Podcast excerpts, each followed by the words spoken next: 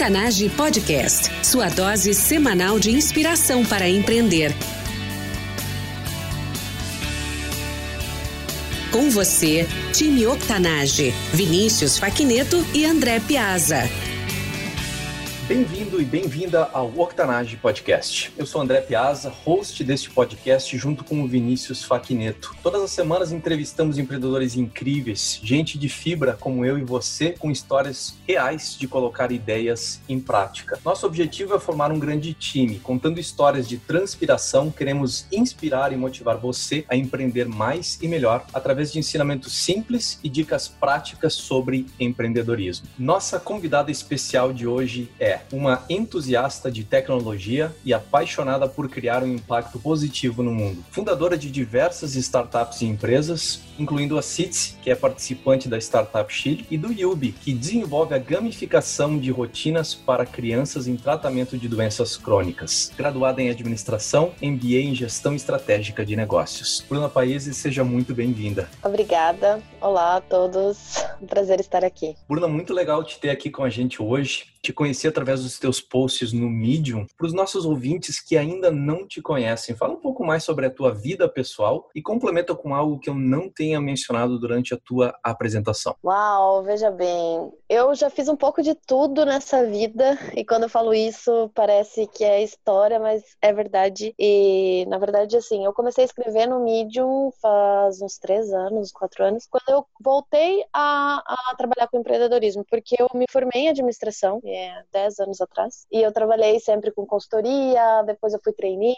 depois eu acabei indo empreender de novo. Então eu decidi contar um pouco dessa jornada, só que eu sou uma pessoa muito transparente e real. Então, assim, quando fala real, né, parece que todos os outros são virtuais. Não, não é bem isso, veja bem. Mas é muito no sentido de mostrar a real do que acontece, sabe? Sem tentar enfeitar muito. E isso foi um pouco de autenticidade, né, pra, até para esse mundo que a gente vê muito discurso de é possível, vai lá e faz. Então eu vim muito com essa pegada de, olha, é isso que eu passei, esse foi o meu aprendizado, é isso que eu penso e em troca de conhecimento. Eu sempre digo que não é verdade e tudo mais. Bruna, como tu mencionou, tu é uma mulher de muitos interesses. Você foi pesquisadora, abriu empresas e fundou startups. E com isso tudo desenvolveu muitas habilidades ao longo dos anos. Hoje, qual a sua maior competência? Uau, pergunta difícil essa, né? É, eu sempre fui muito forte em comunicação, isso sempre foi um skill que me acompanhou durante toda a vida. Inclusive, mas eu acho, inclusive eu tava gravando agora um Instagram Stories falando sobre isso. Eu adquiri uma capacidade de execução fora do comum. E no começo as pessoas me chamavam muito de fumaça, de smoke, porque eu falava muito, eu tinha muita ideia, ah, a gente tem que fazer isso, ah, legal, Bruna.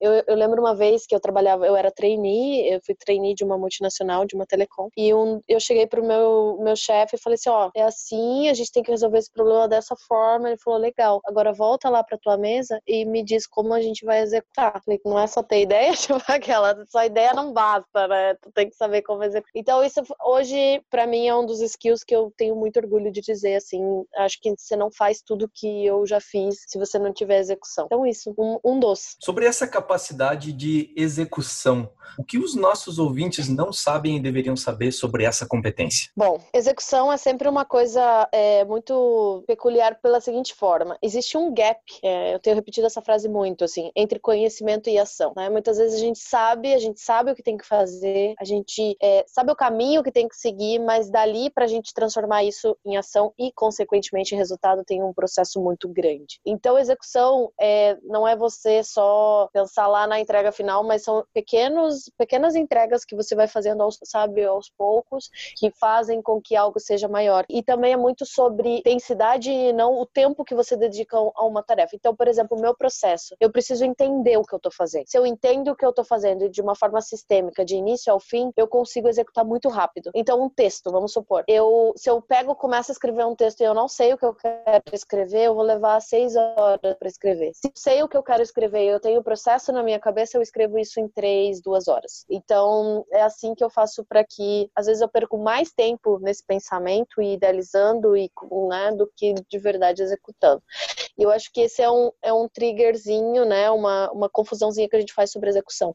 Não é você ficar ali o tempo inteiro, né? Fazendo, fazendo, fazendo, mas você preparar para essa ação. Isso ajuda muito na execução. Possibilidade de planejar antes de sair executando, muito importante. Falando sobre o teu empreendimento Yubi, qual o problema que vocês resolvem com o Yubi? É, quando eu, eu fazia um voluntariado em Curitiba, no Hospital Pequeno Príncipe, isso foi em 2010, 2011, e era com crianças em tratamento, diversos tratamentos. E eu lembro que eu fui duas, três vezes e eu cheguei para minha amiga que eu morava junto, eu falei, Carla, não é para mim. Eu sou apaixonada por ajudar pessoas, mas eu me sentia muito mal, sabe? Eu, me, eu via essas crianças assim sofrendo e eu falava, elas estão é uma questão de esperança, sabe? É muito triste você ver pessoas em tratamento e não poder fazer nada. E decidi que eu ia fazer outras coisas. Depois eu acabei é, montando um, uma mentoria online para mulheres. Foi onde eu canalizei essa vontade. Oito anos depois, eu fui participar de um hackathon. Na verdade, eu não fui participar, eu estava só tentando ajudar, né? Porque eu sou, eu fui, sei lá, para seis, sete hackathons nesse ano, naquele ano. E eu falei, não, não vou participar. Só que aí eu estava no Pequeno Príncipe, que é um hospital de Curitiba, e a coordenadora de comunicação começou a apresentar um problema né, que eles têm lá, fez a palestra dela e começou a dizer que o médico, né, quando a criança está em tratamento, então o médico passa o tratamento para a família, para a criança, mas que existe muita dificuldade para a criança e para a família seguirem esse tratamento. E foi ali eu me apaixonei por isso, sabe? Na verdade eu não me eu falo eh, eh, tem uma coisa muito tradicional em startup que as pessoas falavam, você tem que se apaixonar pelo problema e não pela solução. Bullshit. Eu sou totalmente contra isso. Por quê? Gente, não tem como eu me apaixonar por esse problema. É um problema que, sabe, eu na verdade, eu detesto esse problema, que as pessoas não seguirem, né, não se recuperarem e não terem saúde. Então, eu, eu, eu, já, já brinco um pouco com isso. Não, não tem que ser apaixonado pelo problema, mas ter, aquela inquietude sobre o problema, sabe? Só para fazer uma pequena correçãozinha. E nesse sentido, assim, eu fiquei muito impactada com, aquela, com aquele problema. Eu assim, a medicina não tem pós-vendas, né? Na minha cabeça, eu entendi dessa forma, porque depois que o paciente perde o contato com o profissional, dificilmente você tem um reporte, ah, gostei do produto, não gostei, né? Não é a mesma forma. Então foi ali que eu decidi que eu queria fazer um jogo para crianças para ajudar elas nesse processo de melhorar esse tratamento, melhorar esse resultado. Então esse é o problema que o Yubi resolve, né? Hoje é, nós temos aproximadamente 235 milhões de crianças no mundo que sofrem com doenças crônicas e 55% dos pacientes, né, mais da metade dos pacientes não seguem ou abandonam o tratamento. Que isso significa não tomar o remédio, não ter uma vida saudável, né, não ter escolhas mais saudáveis. E se você segue o tratamento, existem pesquisas que dizem que você pode melhorar em até 80% o resultado. Então é em cima disso que a gente tem uma solução, justamente para tentar preencher esse gap que existe entre o médico, a família, a criança e o porquê, né? Eles não necessariamente seguem esse tratamento. Qual o seu momento mais difícil como empreendedora e o que, que você fez para superar isso? Uau, foram muitos, muitos mesmo, mas eu acho que a, a maior dificuldade veio com a questão financeira. Mas isso foi um grande aprendizado assim de vida, porque quando eu decidi empreender em 2013, eu tinha eu tinha passado por um processo de trainee. Aí eu recebi uma promoção gigantesca assim na empresa que eu trabalhava, fui super promovida e tal, ganhei honra ao mérito. E eu falei, sabe do que? Eu quero trabalhar numa empresa mais sustentável. E aí eu procurei uma das empresas que era o meu sonho trabalhar, fui por um processo de trainee, acabei não passando Entrei nessa né, na empresa da mesma forma, eles me convidaram e foi um pesadelo. Era a empresa dos meus sonhos e uma das e foi horrível, assim, foi um choque cultural muito grande. E aí eu decidi que eu falei assim, eu quero fazer, então já que eu não posso mudar o mundo por uma empresa, eu vou tentar de outras formas. E aí eu tentei, comecei a consultoria, foi ali que eu é, acabei criando uma marca de roupas com a minha irmã. Depois disso, eu fiz muitas outras consultorias e cheguei nos hackathons da vida, né? Que foi onde eu falei assim: é isso que eu gosto de fazer. Eu gosto de tecnologia, eu vim de tecnologia, é isso que eu amo, eu quero usar isso para é, criar soluções que realmente vão gerar impacto. E nesse processo todo, né, de ser consultora, de criar soluções, o dinheiro vai acabando, né? Então, eu sempre falo assim: todo, a gente sabe, né? Aquela coisa do conhecimento e da prática. Que a gente tem que ter reserva, a gente tem que ter é, essa saúde financeira muito bem estabelecida para empreender. Mas eu nunca segui esse, muito, muito bem esse caminho. Então, sempre que eu precisava de uma coisinha ou outra, eu ia fazer consultoria. Então, eu trabalhava no meu projeto, mas também trabalhava para os outros para conseguir sobreviver dessa forma. Então, sempre foram escolhas, né? Sempre fiz muita coisa, mas foram escolhas nesse momento. E quando eu vim para o Chile, eu acabei, né? O Chile é muito caro, o Chile tem várias coisas que você está num país novo, por mais que seja muito próximo, né? Do Brasil, em várias coisas. É, você está num país novo, você está vivenciando coisas que você nunca viu. Eu acabei tendo isso muito posto, né? Vamos dizer assim. E nesse processo todo, é, o dinheiro, sabe? Acho que isso para a maioria das pessoas. O dinheiro, quando ele acaba, mexe muito com o nosso ego, né? Mexe muito com a coisa assim, tipo, eu sou um fracassado, né? Tipo, né, ganhava ali, sei lá, 80 mil por ano, agora tô aqui passando uma necessidade. Então você se questiona muito. E foi exatamente nesse momento onde eu não tinha dinheiro de verdade, assim, sabe? Que eu tomei a decisão de eu tinha uma escolha. Vou voltar para o Brasil, vou procurar um emprego, né? É, eu recebi, quando eu mencionei voltar para o Brasil, eu recebi proposta no mesmo dia para voltar com um salário super bom, ou eu ia tocar o Yubi ou a City, né? Eu tinha que tomar essa decisão. E aí foi no meu momento mais difícil financeiramente que eu decidi que seria um projeto assim, eu falo que eu dei a win, sabe? No jogo de poker quando você dá a win, eu dei a win. Eu falei, é isso tudo que eu tenho e eu até brinco assim, é muito é muito fácil você dizer, ah, eu perdi tudo que eu tenho quando você não tem nada, né? Tipo, fazer o quê, na verdade, né? Mas eu foi, foi exatamente nesse momento que eu falei assim: é isso tudo que eu tenho, eu tenho meu conhecimento, eu tenho minha energia, eu tenho disposição. E naquele momento que eu decidi, assim, as coisas pioraram. tipo, para dar mais drama, assim, a situação, elas foram ainda piores, assim, em, e eu cheguei num, num limite que eu jamais tinha chegado na minha vida.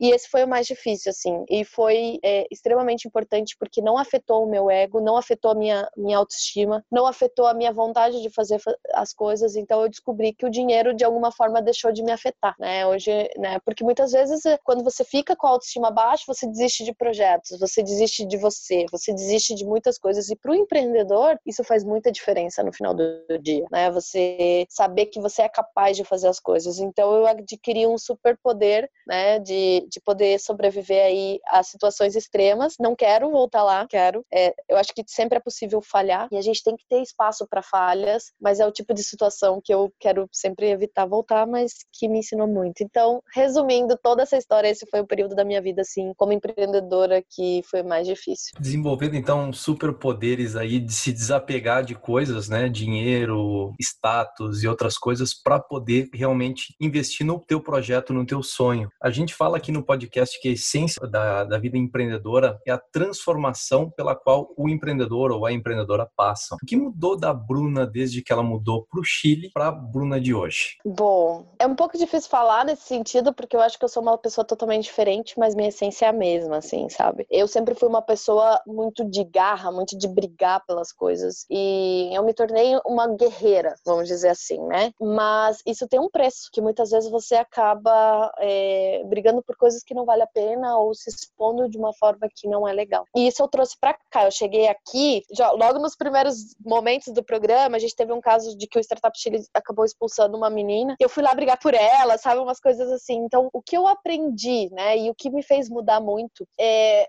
saber usar essa energia para coisas boas, né? Saber. É, foi o, o, conselho, inclusive, da diretora do Startup Chile, né? Tipo, your battles, né? Escolha bem as suas batalhas, que de alguma forma é, é o teu tempo, é a tua energia. Então, hoje, eu me vejo como uma pessoa muito mais é, sábia nesse sentido, né? Das brigas que eu vou comprar. E isso, por que, que eu menciono isso? Porque isso é uma, uma coisa muito marcante da minha personalidade que as pessoas conhecem, né? As pessoas me vê como essa pessoa mais polêmica, né? A vida inteira sempre foi assim, colegas de faculdade, do colégio, enfim, toda a minha vida. Então, se alguém, alguma dessas pessoas estiverem me ouvindo agora, eles vão entender por que, que eu venho mencionando isso, porque eu sempre fui uma pessoa muito aguerrida, sabe? De lá, brigar pelos meus direitos, pelos direitos dos outros, fazer as coisas acontecerem. Só que isso é uma coisa que, né, né, traz muita energia. Então, essa é a principal característica da Bruna de quando chegou aqui, e eu acho que isso muito de maturidade, assim, né, de você poder entender onde você vai pôr tua energia, como você vai canalizar isso para coisas positivas e como você vai ter mais paciência para lidar com esse tipo de coisa. Então, de toda de toda mudança que eu passei, eu acho que essa é mais visível, assim, enfim, isso. Canalizando energia para poder justamente uh, transformar aquilo em ação, em mudança na, na tua própria vida, no teu projeto e na vida das pessoas. Isso é a transformação pela qual tu já passou. Vamos falar agora para a transformação futura. Se você pudesse mandar uma mensagem para Bruna daqui a cinco anos, o que você escreveria nessa mensagem? Não sei, porque eu acho que daqui cinco anos eu vou estar num mundo totalmente diferente, assim. É, isso tem sido uma coisa, eu sei onde eu quero chegar, sabe? Eu sei muito bem onde eu quero chegar. E todo esse processo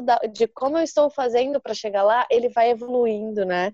E ele vai, quando eu olho para trás, eu vejo, gente, olha o que eu já fiz, sabe? Olha onde eu cheguei. Nesse sentido, assim, é, se eu puder mandar uma mensagem para Bruna, né? Se eu for ouvir essa mensagem em cinco anos, eu acredito que seria muito mais o seguinte sentido: é, não importa o tamanho dos teus sonhos, continue fazendo, sabe? Não pare, não pare, não pare nunca. O que se pode fazer para inspirar mais mulheres a empreender? Bom, a, a, uma das minhas coisas, assim, até quando eu fiz o projeto de mulheres que chamava 300 Mulheres, né? Que era justamente da mentoria gratuita para mulheres. Mentoria não, mas consultoria mesmo, que eu sou focada em, em execução. Foi muito, muito disso, assim. Eu acho que é, nós mulheres, de alguma forma, a gente é educada, a gente foi educada, né? Hoje a gente muda muito isso, para sim, para seguir os sonhos, para ir atrás. Só que no, nesse processo a gente desconfia muito da nossa capacidade e da nossa é, força de ir mais além. Toda a minha história profissional, toda a minha história né, de atleta, de coisas que eu já fiz, é, eu sempre vi muito isso. Os homens, de uma forma geral, eles arriscam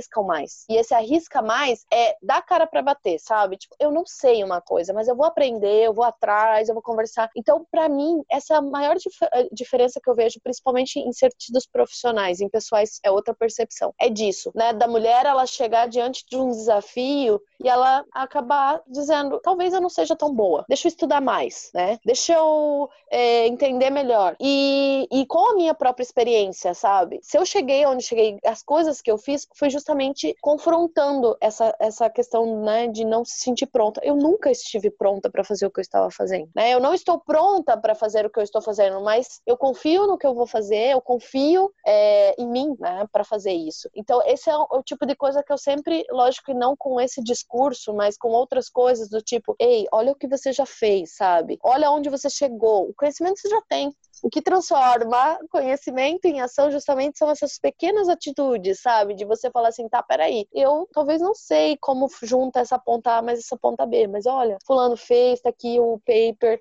Tem formas, né? Você encontra formas de resolver problemas, você encontra forma. Então, se você me pedir assim, Bruna, o que você diria para outras mulheres? É, faça, sabe? Vai e faça. É isso que eu diria. Essa é a lógica do show up, que uh, 80% da vida é, é você aparecer, você dar a cara para bater, você, enfim, desenvolver aquilo que você precisa desenvolver para colocar a ideia em prática, em ação. E é um conselho excelente aí. Tem muita gente. Você sabe, desculpa te cortar, você sabe, só para fazer um complemento, essa foi uma coisa, e eu, eu gosto de contar muito essa história, assim. Te falei, né, que eu falo que eu sou a Forrest Gump versão feminina, né? Eu, ou eu tava lá, ou eu sei quem tava lá. Isso foi um episódio que aconteceu na minha vida, assim. Até eu posso falar o nome da empresa, porque é o registro da minha história. Eu trabalhei na GVT, que hoje é Telefônica, e eu descobri uma inconsistência sistêmica. Foi um prêmio que eu recebi, eu ganhei dinheiro, ganhei promoção, foi super. E quando eu saí de lá, eu. Foi um episódio que eu fui conversando com o meu chefe, conversei com o par do meu chefe e conversei com o meu diretor, que é uma pessoa que eu admiro muito. E aí tinha uma... ele tinha uma reunião, mas ele pediu para esperar e a gente ficou ali, sabe, uns 20, 30 minutos batendo papo. E ele começou assim a história. Ele falou: Bruno, eu te admiro muito. Eu falei: como assim, né? Tipo, geralmente é o contrário, né? Ele falou: porque você não tem medo. Ele falou: você, você escreve teus poemas, você vai lá, lança o livro, você tem uma ideia, você chega lá no teu chefe, você fala que teve uma ideia, você chega aqui para mim e fala, ó, oh, você tá errado. Isso, isso é uma coisa que é, poucas pessoas têm. E você tem. Você não tem medo de falar o que você pensa, você não tem medo de fazer as coisas e isso vai fazer muita diferença na tua vida. E quando eu saí de lá, eu saí porque eu tinha tentado três vagas de coordenação e eu não tinha passado em nenhuma. Eu falei, não é possível, tem que, né, eu tenho que desenvolver isso, tenho que ir atrás. E ele me falou exatamente isso. Ele falou assim: eu não vejo você como coordenadora de uma empresa, nessa hora eu já tava chorando. Eu falei, meu Deus. Né? Ele falou, eu não vejo você como coordenadora de uma empresa, como gerente de uma empresa. Eu vejo você como presidente de uma multinacional ou como presidente da sua própria empresa que vai fazer muita coisa pelo mundo. Assim. E eu levei um choque, porque eu nunca tinha, assim, a gente já tinha tido muitas conversas, né? Uma empresa de 15 mil funcionários, ele tinha 300 pessoas ali como head de que ele era, né? E aquilo foi uma coisa assim, não só pelo, pelo ego, né? Pela, pela mensagem que eu recebi, mas pela, pelo que eu entendi essa mensagem. Essa mensagem é muito disso, sabe? Eu não sei como escrever um poema, eu não sei como publicar um livro, mas eu fui lá, eu aprendi, eu publiquei. As pessoas acham ridículo. Eu recebi muita mensagem assim, nossa, Bruna, teus poemas são ridículos, não tem métrica, não tem nada. Falei, meu amigo, eu nem sei por que, eu tô fazendo isso, né? Tipo, sabe? Tudo bem, é uma opinião tua, mas eu faço porque eu gosto, porque, enfim, eu acho que crítica é uma coisa que a gente se limita, né? O medo da gente, muitas vezes, vem por essa, por essa falta de capacidade de, de pensar que a opinião do outro é importante? É. Vai enriquecer nosso trabalho? Vai. Mas você não pode deixar de fazer porque as pessoas não vão gostar ou porque elas vão criticar. Porque elas vão qualquer forma. Se você fazer perfeito ou não, vai ter essa crítica da mesma forma. Então, é, eu acho que essas exposições que eu me coloquei foram trazendo muito essas mensagens. Então, é uma das coisas que eu gosto muito de compartilhar. Maravilha. Uh, Bruna, essa aí é a nossa primeira parte do, do episódio. Estou fazendo uma pausa aqui para entrar no jogo rápido. Vou, vou, fazer o seguinte, vou dar uma atenção aqui pro pessoal que está na live. Vamos ver o que está rolando aí. Veja se tem alguma pergunta. Vamos dar um up close aqui. Ó, a gente tem a, a aqui, dando feedback, tá gostando do episódio. Falando diretamente de Laguna Verde, no Chile. Bruna, conta pro pessoal na live como é que tá sendo a tua experiência em Laguna Verde. Uau, é uma experiência bem diferente, assim, é um mundo que, assim, eu, até então eu conhecia, mas mais de férias, né, passando por lugares. O Chile, ele tem lugares muito é, rústicos, vamos dizer assim, né, que você tem pouco desenvolvimento, então, é, grande concentração de desenvolvimento está em em é, Santiago, depois você tem Valparaíso, Vinha, e aí quando você vai saindo nas imediações, assim, você vai vendo algumas coisas. Por exemplo, Laguna, a, a rua não é asfaltada, você, é muito frio, é, você não tem uma farmácia. Outro dia eu precisava de um remédio, eu tinha que pegar um ônibus para ir lá para Valparaíso. Então, assim, tipo, é toda uma estrutura de uma cidade bem pequena, né, sem estrutura. E eu sou, sou, sou, sou de cidade grande, né, sempre fui, assim, eu, mesmo nascendo em Cascavel, que é uma cidade super bem Hoje, vivendo no Chile, eu tenho assim noção do nosso cascavel gigante, sabe? É, mas em comparado ao Brasil, quase, né, as pessoas nem conhecem direito cascavel. Mas fui para Curitiba, sempre quis morar em São Paulo, passei dois tempos, dois meses em Londres, amo muito Londres. Então, assim, é muito um desafio, principalmente da forma como as pessoas vivem, sabe? Eu vivendo muito isso de startup, do mundo corporativo, a gente perde um pouco desse contato de como as pessoas criam relações, de como as pessoas se desenvolvem. Isso tem sido muito enriquecedor, principalmente para o Yubi, assim, que a gente está tratando de inúmeras realidades, de famílias, de situações, e muito do que a gente é de como a gente cria essas relações. Quem são nossos amigos, como a gente vive, como a gente expende, como a gente. É, como fala isso? É, não perde, a gente passa o nosso tempo. Investe. Livre. É, mas é, é tipo, spend our, our time, né? Como a gente gasta o nosso tempo, o tempo livre. Eu acho que isso diz muito sobre a gente. E, e como você gasta teu tempo livre é muito da tua personalidade. Então, isso tem sido muito enriquecedor. Bem legal. O, eu coloquei aqui, projetei para o pessoal que está conosco na live. Obrigado pela preferência de vocês por seguirem aí conosco. Eu projetei um mapa, então, de Laguna Verde, ali próximo de Valparaíso. Fica, na verdade, uhum. noroeste para quem está de Santiago, né? Fica Valparaíso, uhum.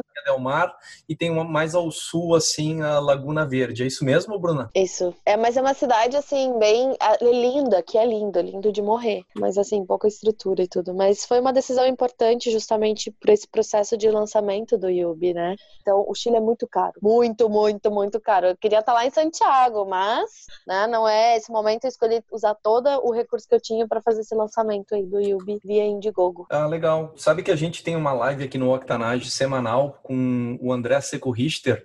Ele, uhum. ele fundou a Auster, é uma startup que faz justamente financiamento, campanhas de financiamento coletivo no ramo do esporte. E, na verdade, é a única na América Latina. E a gente tem uma live semanal na quinta-feira quinta-feira, sete horas da noite Brasil, em que a gente a gente fala sobre economia colaborativa. E a gente já teve aí várias semanas, já estamos aí com quase dois meses de, de lives e a gente fala sobre uma das coisas sobre economia colaborativa é justamente uh, o, o marketplace. E uma das coisas que a gente vai fazer nessa quinta-feira é justamente repassar alguns produtos que a gente adquiriu através do Kickstarter ou do Indiegogo dentro dentro dessa dentro da economia colaborativa. Então eu vou estar repassando aí, eu comprei quase 50 objetos e até foi bem bacana quando eu, eu comprei quando eu vi o Yubi uh, disponível no, no Indiegogo, eu falei, bah, que legal, né? Até a gente podia fazer uma palhinha disso, Bruna, se tu puder mostrar o Yubi pro pessoal que tá na live, eu acho que é bem legal aí. Tá. Fala, fala um pouquinho sobre ele também. É, tô, na verdade eu tô com o primeiro protótipo que a gente fez, né? A gente mudou um pouco do, do rosto do Yubi, a gente fez para testar tamanho e tudo mais, né? O Yubi é um projeto, assim, é bem interessante por vários motivos, né? Não só pelo problema que ele resolve, mas a forma como a gente criou tudo isso, né? Desde o processo lúdico, né? De criar um personagem que tem um objetivo, que tem a missão de ensinar todas as crianças do mundo a ser mais saudável e todo esse processo, né? De, de storytelling, de tecnologia, tem, é, é bem único. Então o Yubi, ele é um IoT, só para explicar o que, que seria um IoT, né? Dentro da estrutura de um hardware, é muito parecido com a Alexa. Ah, eu tenho aqui o Dino, inclusive tá aqui do meu lado. Esse é o Dino, para quem não conhece. Ele conversa também com as crianças e ele tem um, um objetivo principal de educação, né? Então, educar as crianças a programarem e tudo mais. Ele também foi via Kickstarter, foi um dos, dos casos de sucesso no Kickstarter. Então, ele tem essa função, né, de conversar com a criança, muito voltado para entender o tratamento, né, para estimular a criança a fazer respiração, para estimular a criança a falar sobre a doença. E junto com o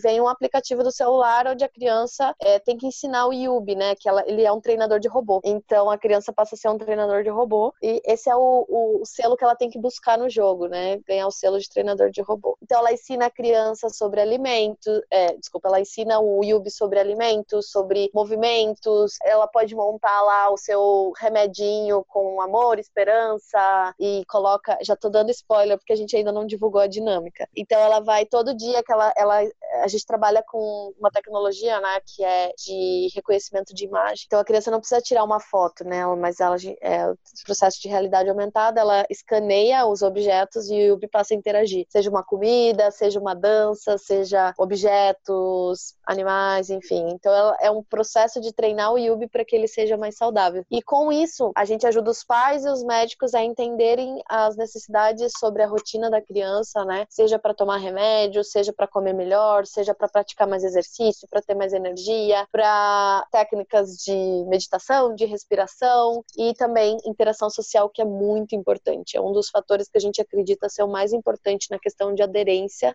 para o tratamento, né? Como as pessoas que estão ao seu redor te estimulam a passar por essa experiência, que não é nada fácil, né? Como a gente sabe, muitos de nós é, já viu ou tem um caso muito próximo, né? Seja ele. Hoje a gente trabalha com doenças crônicas que envolvem câncer, diabetes, asma, HIV, é, doença autoimune, fibrose cística, que é uma doença né, que muito, pouca gente sabe, mas que é, ela é bem desgastante, né? Ela destrói muito o ser humano nesse sentido. Então, é uma experiência que é muito difícil de passar e o Bi vem não para trazer conforto, muito pelo contrário, para desafiar as pessoas para que elas possam passar por essa experiência tendo um pouco mais de diversão, mas que elas também possam passar por essa experiência aprendendo e usando isso para ter um, atitudes e decisões mais saudáveis. Bem legal isso tudo e é uma visão bem 360 de toda, toda a dificuldade que passa a criança com doença crônica, né? Vocês estão interagindo de várias formas. Enquanto tu ia falando a, res, a, respeito do Dino e do Yubi, eu mostrei os vídeos que estão na conta do Instagram do Yubi e, e mostra as animações, né? No, no CAD, o movimento da cabeça, das mãos, do corpo e tudo mais, né?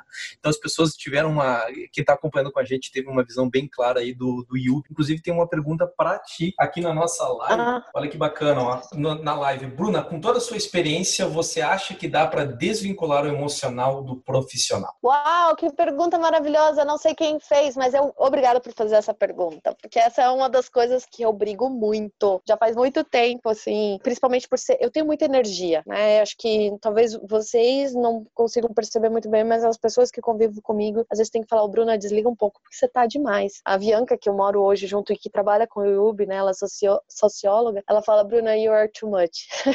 porque é isso, é energia. E isso sempre foi um tabu, né? Porque as pessoas têm, tipo assim, ah, eu como profissional, eu como pessoa, né? Eu como a pessoa que estou em casa, eu como a pessoa que estou no trabalho. E eu sempre fui a mesma. Eu sou a mesma pessoa trabalhando, eu sou a mesma pessoa assistindo Netflix. Então, é, isso para mim sempre foi uma coisa assim que eu nunca, eu, eu precisei entender muito na dinâmica corporativa, por que, que as pessoas usam máscaras, ou por que, que elas usam esse, essa coisa de no trabalho sou uma pessoa séria, sou uma pessoa que nunca vou sentar errado, nunca vou falar palavrão, nunca. E no, em casa tá lá, né? Tipo, oh, loucura. E eu acabei entendendo muito isso sobre o ser humano, né? Sobre as outras pessoas aprendendo a respeitar. Mas eu entendi que essa ia ser a minha postura. A minha postura é que você não tem como é, separar isso dentro de você. O que você precisa fazer, e aí exige um outro perfil e uma questão de uma outra maturidade, que é você saber lidar com essa questão emocional. É porque muitas vezes essa questão emocional pode te tirar, né? Pode tirar credibilidade, pode te tirar a capacidade de você julgar as coisas,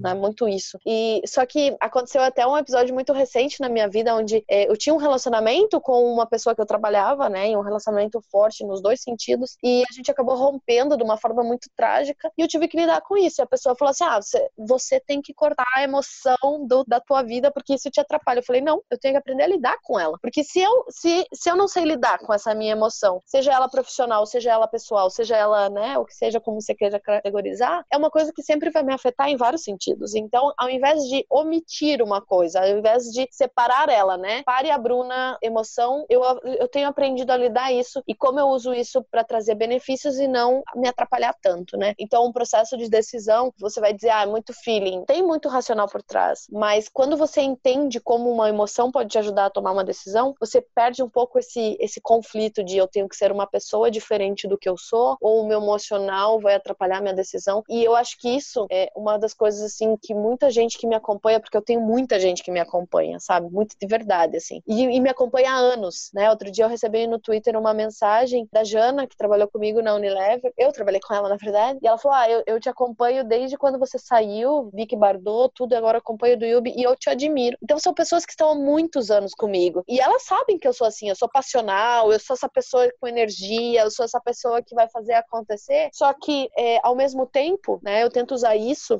de toda forma, tudo que eu faço, para me empoderar e não para ser um inimigo. Então, obrigada pela essa pergunta, pela oportunidade de poder explicar. Eu tenho consciência total dessa questão, né, emocional, profissional e tudo, mas eu acho que é um desafio muito grande para todas as pessoas e só que ao invés de omitir ou de separar, eu decidi enfrentar. E isso tem me trazido muito, muito crescimento de todas as formas. Pergunta da Tatu Nunes, super resposta. Obrigado, Bruna. Nós já vamos passando então agora para a segunda etapa, o jogo rápido. O que lhe inspirou a empreender? Ah, bom, eu sempre fui muito curiosa, sempre, sempre, desde criança, assim. A minha, minha, minha coisa sempre foi perguntar, mas por quê? Mas por quê? Mas por quê? Eu admiro muito meus pais por isso, assim, sabe? Porque eu sempre perguntei por quê, eles nunca fugiram dessa explicação, assim, nunca. E sempre me deixaram muito livre para ser o que eu quiser, quisesse. Isso também é um problema, né? Porque eu sempre me empoderei de querer fazer tudo que eu quisesse. Eu, eu brinco que eles me criaram para ser presidente do Brasil ou para ganhar um Oscar. Então sempre eu fui, assim, né, de, de testar coisas, de, de experimentar. Essa história de vender limão na calçada, né? Eu tenho a minha historinha lá que eu fiz minha mãe comprar é, miçanga. Sabe essas miçanguinhas? Eu já fiz miçanga, já vendi miçanga.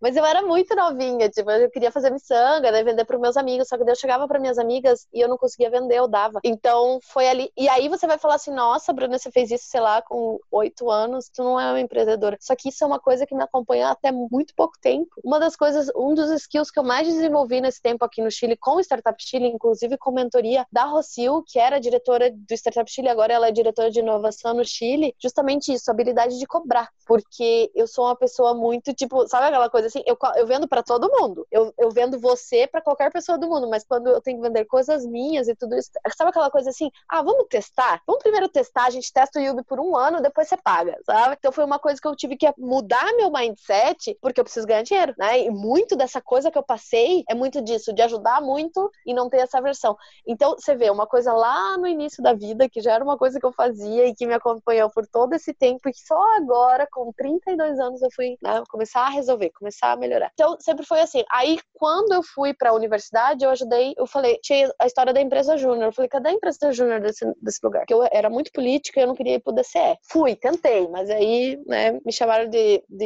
patricinha de direito. Eu falei, ah, não é pra mim, não. Aí eu voltei pro, pro amigos do DCE. São meus amigos até hoje, tá? Só pra vocês saberem. E aí eu fui e falei, vamos montar a empresa júnior. Então, essa foi uma também das coisas de empreender que sempre foi muito forte. Aí, logo depois disso, eu tive uma web rádio que não tinha podcast na época. 2005, tava começando o Orkut no Brasil, sabe? 2004, 2005. Podcast era uma coisa existia, tá? Logo 2005, 2006, mas não, imagina, tinha um, dois, três, cinquenta podcasters no, no Brasil. E a gente tinha web rádio com programas ao vivo e tudo. Então, assim, foi uma experiência. Eu fiquei oito meses lá. E aí eu saí porque eu terminei meu namoro com o meu sócio. Foi a primeira vez que eu namorei um sócio. E eu falei, bom, agora eu tenho que escolher melhor meus sócios. E é uma coisa que eu ainda tô aprendendo. Mesmo isso aconteceu, sei lá, 15 anos atrás. Eu ainda, é uma das coisas que eu ainda tenho que aprender muito, porque eu sou uma pessoa que eu acredito em todo mundo. Acredito, é, é, muito sério isso, eu acredito em todo mundo. Eu acho que pessoas têm coisas ruins acontecem, elas têm dificuldade para tomar decisão, mas de uma certa forma, de uma forma geral, elas têm capacidade de, de entregar e tudo mais. Essa foi a segunda de, de empreendedorismo, daí depois eu, eu entrei num perfil de corporativo, né? Fui trainee, passei por várias áreas, daí eu virei empreendedora, que é uma coisa que também em 2011 não existia, né? Quando eu descobri aquela inconsistência sistêmica de milhões e tal, eu eles acabaram me colocando para resolver problemas nas áreas. Então eu viajava o Brasil para achar problema e resolver. Inclusive me mandaram para área de engenharia para resolver um problema lá que tinha de entrega e tudo mais. Então eu fui empreendedora e aí depois eu saí da, da área corporativa e falei não, esse é meu caminho mesmo. Mas mais do que ser empreendedora, sabe? Eu acho que como empreendedora eu tenho muito ainda para aprender e muito ainda para me provar, né? Por mais que eu estudei administração, eu fiz MBA, eu estudo muito, eu sou apaixonada por modelo de negócio, de como criar novos modelos de negócio, né? Novas formas de se vender as coisas, novas formas de, de chegar até o cliente. Eu sempre, eu acredito que eu tenho muito ainda para aprender, principalmente sobre esse uni novo universo de que a gente está entrando, né? De robótica, de falta de emprego, de, de como criar valor com tecnologia,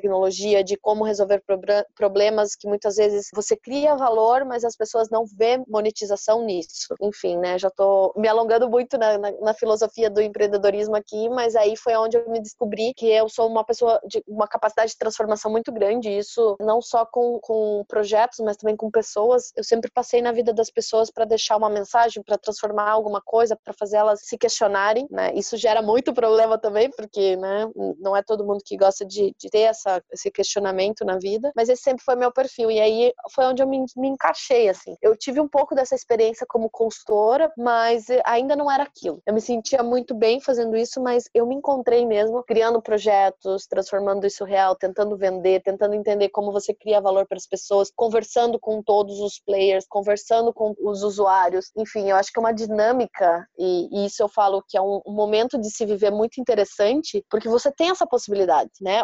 Eu conver com o Yup, com a CITES, assim, eu conversei com governo, eu conversei com pessoas, empresários, com diretores de grandes empresas. Então, são oportunidades que muito tempo atrás, para você ter isso, você tinha que ter um, um selo atrás, uma empresa te, te, referenciando, né? Você tinha que ter lá, você trabalha no lugar tal, você é a Bruna Paese da empresa tal. Hoje você pode fazer isso com o teu próprio projeto. Sério, o Yubi, com pouco tempo, estava conversando com inovação de maiores laboratórios do mundo, né? Com seguradoras, maiores seguradoras do mundo. Coisas que as pessoas estão se abrindo para isso. Então, resumindo tudo que eu estou falando, eu me encontrei por conta de tudo isso, dessa capacidade que você tem de pegar as ferramentas que você tem hoje no mundo e transformar em alguma coisa positiva ou que possa né, mudar. Porque esse discurso, até quando você me apresentou, desculpa me alongar nesse sentido, de mudar o mundo, né? Parece uma coisa muito poliana, né? Muito de, vai, é, como chama? De, de Miss, né? Aquele discurso de Miss, vamos mudar o mundo e tudo, né? O que, que tem por trás disso? Será que isso realmente existe? Mas eu acredito, de verdade, isso faz parte do meu propósito de vida, né? De se você tem uma energia, você tem um tempo, eu quero usar isso para deixar um legado e para fazer as coisas realmente melhorarem para os outros. E é um desafio muito grande quando você tem esse propósito, sabe? Porque, por exemplo, com o Yubi,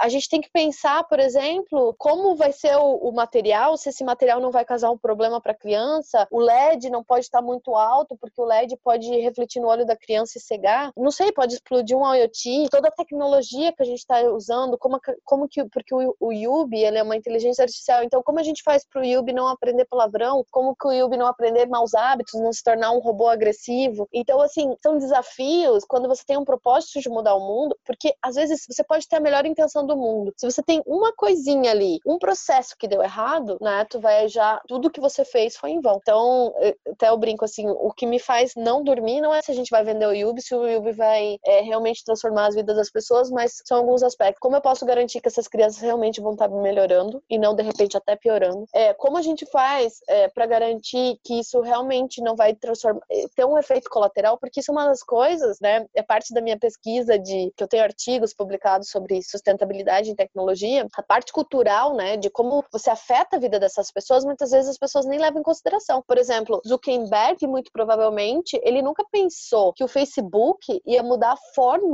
como o ser humano se comunica. E é uma transformação que é para sempre. Não importa o que vai acontecer daqui 10 anos, 20 anos, isso é uma transformação para sempre. Então, por exemplo, o Pokémon Go, né? Então são responsabilidades como desenvolvedores e desenvolvedores de tecnologia, quando a gente fala assim, vamos mudar o mundo, não é só você fazer uma solução para ajudar crianças a aderirem um tratamento, é você ter toda uma consciência de que isso pode ajudar ela a ser uma criança mais saudável, mas pode também ajudar ela a ser uma criança mal criada, pode também ajudar ela a ser uma criança que não vai produzir porque tem alguém, né, te ajudando. Então, todos esses pequenos detalhes são muito importantes. Nossa, eu evangelizei muito agora. Maravilha. O, super interessante. Tem tanta coisa para a gente comentar a respeito disso aí, Bruna, mas uh, bem-vinda ao mundo do IoT, que envolve não só o hardware, que tem todos aqueles desafios que tu falou da, da segurança, da parte regulatória, o software, que naturalmente tem a questão da, da experiência do cliente, mas uh, justamente tem essa questão da interação e o aprendizado. É uma interface completamente nova para nós como desenvolvedores. Então, é super Sim. interessante essas histórias todas aí. Consigo colocar em perspectiva aí da, do meu ponto de vista, não só como usuário, mas também como, como engenheiro e como marqueteiro dessas coisas todas aí no passado. Super legal, a gente pode voltar nesse ponto mais tarde, mas uh, dando continuidade ao jogo rápido. Qual o hábito pessoal e diário que mais contribui para o teu sucesso? Olha, isso é uma coisa que muda muito, tá? E muda, muda muito, muito, muito conforme eu vou me adaptando à vida. Mas hoje, tá? Vou falar do que me ajuda hoje. Todo esse problema que eu passei, né? Esse problema financeiro, estresse emocional, pessoal,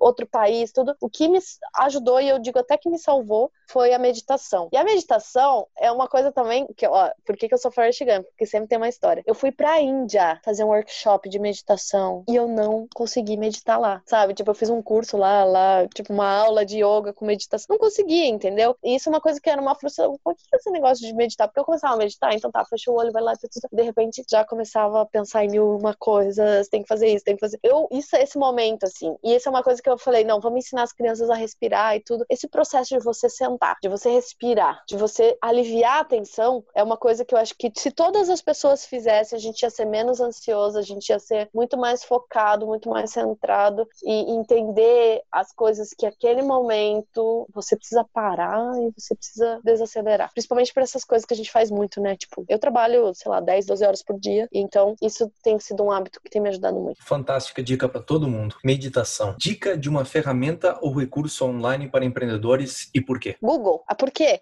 Gente, uma, uma, outra história muito boa. Meu chefe chegou para mim e falou assim: ah, vamos fazer churrasco. Eu falei, posso fazer? Ele falou, tu sabe? Eu falei, claro, né? Sou Cascavel, todo gaúcho, todo gaúcho sabe fazer churrasco. Ele é gaúcho, daí a gente ficava de picuinha. Daí ele falou assim: tá, mas tu sabe como acender sem álcool? Não sei, fui lá no Google. Como acender churrasco sem álcool? Aprendi. Aprendi, você enrola o jornal na, na garrafa, tira a garrafa. Então, assim, tudo. Tu vai no Google, tudo que você quer. Tu vai lá, vai tá lá, entende? Então, hoje, conhecimento, gente, tá muito muito disponível. Seja em YouTube, seja. Eu leio papers, assim, do mundo inteiro, sabe? Então é paper. Hoje eu leio paper de aderência de tratamento, de reinforcement learning, de sociologia afetando a vida das pessoas, de modelos de negócio em transformação de dados. É isso. E tudo isso é possível. Então, assim, tá, vamos não ser tão simplista e ser objetivo. Separar feeds, né? Meu LinkedIn é todo com voltado não para questão de contratação, mas pra, principalmente para entender o que as pessoas estão desafiando nesse mundo corporativo. Meu feed do Instagram tem muito do que eu quero ver, sabe, do que eu quero me inspirar. Então, quem eu quero ser? Meu feed do, do Instagram é quem eu quero ser, basicamente. Meu Facebook, eu quero saber de toda a vida pessoal, eu compartilho toda a minha vida pessoal, é muito mais para uma interação social. Então, lógico, eu uso estratégias, estratégias para poder usar esse tempo que eu tenho de uma forma muito mais dinâmica. Isso. E isso para empreender ajuda muito. Falando em inspiração, dica de um livro ou filme ou até seriado para o nosso público empreendedor e por quê? Também tem muitas dicas, assim. Eu tenho. Porque, no fim, você vai pegando referências de tudo, assim, né? Hoje, o que eu estou fazendo é referência de tudo que eu já vivi. É impressionante isso. Esses, essas ligações de ponto que a gente faz, né? E como a gente usa essa experiência. Então, essas coisas de como a gente assiste filme, lê livro. E para empreender hoje, nesse mundo de empreendedorismo, de todos os livros que eu li, o, os zero. Como que é em português? Zero do Peter Thiel. Acho que é fantástico, é fantástico. Talvez não tudo vai se basear nisso, mas para entender o momento que a gente está vivendo, acho que é um, um, um livro sensacional. Para Citzi, um livro que mudou muito foi o Super Forecasting, que fala muito de análise preditiva, né? De como o ser humano ele acaba é, fazendo previsões do futuro e como a tecnologia está usando isso. Então, tipo, para quem trabalha com esse tipo de tecnologia, é um livro fantástico. Séries, livros. Bom, eu é muito engraçado isso, o Black Mirror, né? Que as pessoas assistem o Black Mirror e falam, gente, eu tô criando vários Black Mirrors, porque a Cities era Black Mirror, a Cities é para criar cidades é, a partir de realidades, né? Então a gente chama do processo duplicado, né? E eu falo assim, é, é muito interessante assistir justamente pra gente não acabar caindo nessas linhas que o próprio Black Mirror passa. Mas enfim, não, enfim, não, não era isso que eu queria responder, mas o Black Mirror tem me ajudado nesse sentido. Todos os filmes de tecnologia para mim foram muito inspiradores, né? Eu sempre questiono, será que a gente cria a ficção baseado no, no que a gente almeja, mas ao mesmo tempo a gente tendenciona o mundo aí por isso, né? É muito, é, são as viagens que eu tenho quando eu tô meio pensando na vida, né? Eu fico pensando nisso. O futuro que a gente, porque a gente cria o futuro, né? Hoje nós estamos criando o futuro que a gente de alguma forma vai viver ou não. Então, é, coisas que a gente questiona, coisas que a gente traz para o mundo, por que, que a gente não faz assim, né? E aí depois de 20 anos vai acontecer, enfim, viagens de Bruna. Bom, vamos lá. Qual que é a próxima pergunta? Tá anotado então a dica de livros. A gente tem na dentro do Octanage, a gente tem a biblioteca Octanage, que é octanage.com/biblioteca. O livro do Peter uh, Thiel que tu mencionou, que é de 0 a 1, um, o que aprender sobre o empreendedorismo com o Vale do Silício, tá lá.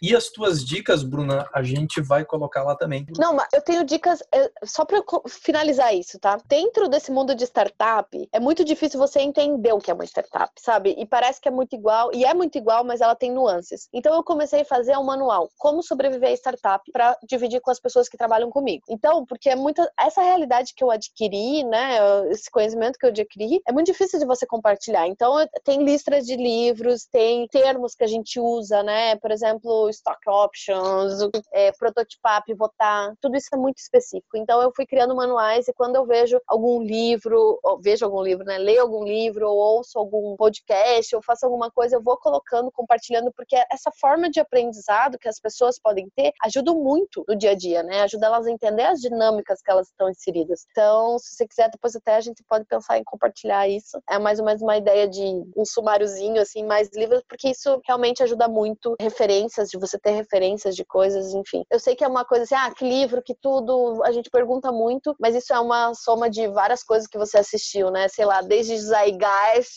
que você assistiu lá em 2001 até, sabe, tudo. 2000 Odisseia no espaço também, enfim, dá pra gente viajar muito. Vamos capturar isso aí tudo sim, essas dicas aí, referências, glossários, uh, enfim, é aquilo, como se diz em inglês, é o arquivo visual, o arquivo de experiências que tu acumulou e tu tá tentando repassar para quem trabalha contigo. Acho que seria uma experiência fantástica repassar um pouco disso também pro pessoal que escuta a gente no Octanage. Uh, eu tô, tô no aguardo então do livro uh, Como Sobreviver a uma Startup, da, da Paese, e dos dois ou três episódios do Black Mirror inspirado focados na, na versão B dos teus produtos aí na Yubi no City, né? Uau!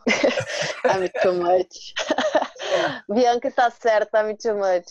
Falando em inspiração e, e, concluindo isso, então, algum artista que você esteja acompanhando nesse momento? Essa é uma coisa que até não posso falar muito, mas, né, vamos lá. É, tem uma pessoa que, que eu falo para ele, a gente conversa, essa história é muito louca, que eu falo para ele que ele tem 1% do YouTube também, porque os vídeos dele, ele é um youtuber americano, os vídeos dele é muito assim, tipo, dentro da tecnologia do YouTube, só para contextualizar, a gente faz muito sentido a gente usar o Reinforcement e é uma coisa que desenvolvedores do mundo inteiro poucos estão usando, sabe? Você tem projetos no Google, você tem projetos, o OpenAI, o, o AlphaGo Zero, né? Você tem algumas iniciativas no mundo justamente puxando para isso. Então, quando você vê numa situação, você fala assim, cara, eu tô, devo ser muito maluca de estar tá querendo trazer para um projeto como o Yubi um desenvolvimento tão, tão, tão high-tech, né? E aí, eu conheci o Siraj, que ele apresenta YouTubes de é, inteligência artificial, né? Como você desenvolver. Então, assim, para entender esse universo, se era possível ou não, ele acabou ajudando muito, assim. Então, tanto assim no nosso wireframe do que é o Yubi, tem lá os videozinhos dele, assim, para explicar como, como a gente vai fazer. Então, eu falo que ele é uma pessoa que tem inspirado muito, mas não só inspirado, mas realmente ajudado. E ele sabe disso, né? Então, vamos lá é, seria a minha recomendação hoje de como está ajudando muito o Yubi, justamente essa coisa de tecnologia. Respondeu duas perguntas, tanto a do artista como vídeos no YouTube, que era a próxima. então, já estando indo, então, justamente indo para o final, 2018, Bruna, pelo que você é mais entusiasmada, o que te motiva a continuar essa vida de fundadora de startups? Bom, eu não acredito muito em motivação. Eu acredito muito mais em disciplina e ações, sabe? Eu acho que quando a gente depende de motivação, e eu vi isso uma vez da Ana Carolina, cantora, ela falou assim: eu não posso me permitir estar inspirada, eu tenho que fazer música. Então, lá que eu não quero fazer música, mas é a minha função, é a minha obrigação, então é isso que eu tenho que fazer. E isso é muito do que eu acredito. Inclusive, tem um texto sobre isso, né? Um foco na disciplina, menos foco, foco na motivação. Então, ao invés de fazer assim, aquilo que me faz fazer as coisas, ou aquilo que me faz acordar, aquilo que me faz acreditar, é o contrário, sabe? É como como o que eu faço vai gerar essa, essa motivação e vai gerar essa inspiração. Então, hoje, em 2018, o que eu tenho feito é acordar todos os dias e focar no que eu tenho que fazer, sabe? É, tem, não sei, a vida passa do teu lado, as coisas são crazy, inúmeras possibilidades. Foco, foco no que você tem que fazer. E isso é uma coisa que até o Peter fala do laser focus, né? E muita gente de startup fala disso, o laser focus. Só que esse laser, sabe, é você ter foco em alguma coisa não é você ter um projeto, não é você é você focar no que você tem que fazer, né? Muito mais aonde você tem que chegar, da onde é o que você tem que fazer. Então, essa tem sido minha motivação, executar, executar, executar, executar todo dia, todo dia. Acorda, vai dormir. Tenho feito processo de coach, tenho feito processos de quando vou para uma aceleração, eu tento viver isso de alguma forma. Enfim, eu acho que esse esse que tem feito meu 2018. Eu não acredito que é porque isso vai acontecer ou aquilo. Eu acho que a gente tem a capacidade de fazer acontecer e muito mais ação do que motivação. Para finalizar, uma dica para as pessoas que são criativas e têm muitas ideias para colocarem essas ideias em prática? Compartilhar. Acho que essa mudou a minha vida. Porque eu sempre fui aquela pessoa que pensava assim. Sempre fui muito criativa, sempre. Ideia de jerico, sempre. Eu pensava assim, nossa, eu queria ter um emprego que eu só ficasse tendo ideia.